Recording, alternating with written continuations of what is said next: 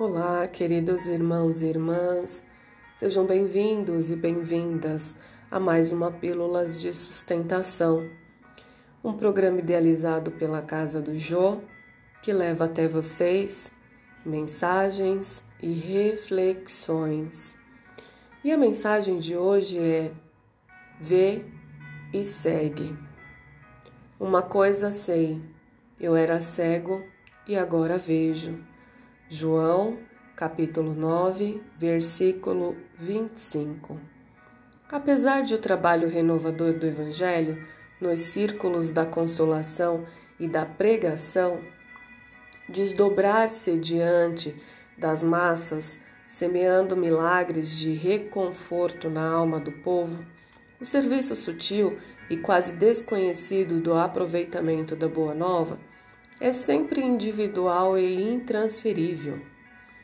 Os aprendizes da vida cristã, na atividade vulgar do caminho, desfrutam do conceito de normalidade, mas se não gozam de vantagens observáveis no imediatismo da experiência humana, quais sejam as da consolação, do estímulo ou da prosperidade material de maneira a gravarem o ensinamento vivo de Jesus nas próprias vidas, passam à categoria de pessoas estranhas, muita vez, muita vez antes os próprios companheiros de ministérios.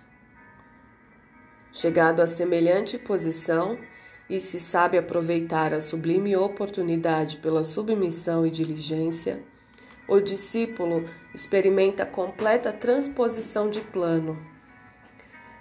Modifica a tabela de valores que o rodeiam, sabe onde se ocultam os fundamentos eternos, descortina esferas novas de luta através da visão interior que outros não compreendem, descobre diferentes motivos de elevação por intermédio do sacrifício pessoal e identifica fontes mais altas de incentivo ao esforço próprio.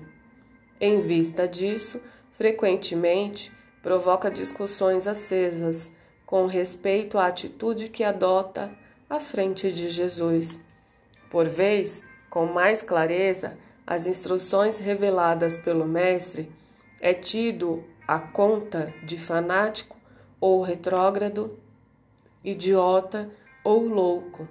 Se, porém, procuras efetivamente a redenção com o Senhor, prossegue seguro de ti mesmo, repara, sem aflição e sem desânimo, as contendas que a ação genuína de Jesus em ti recebe de corações incompreensivos e estacionários. Repete as palavras do cego que alcançou a visão e segue para diante. Graças te dou, Senhor, por mais este dia e que assim seja.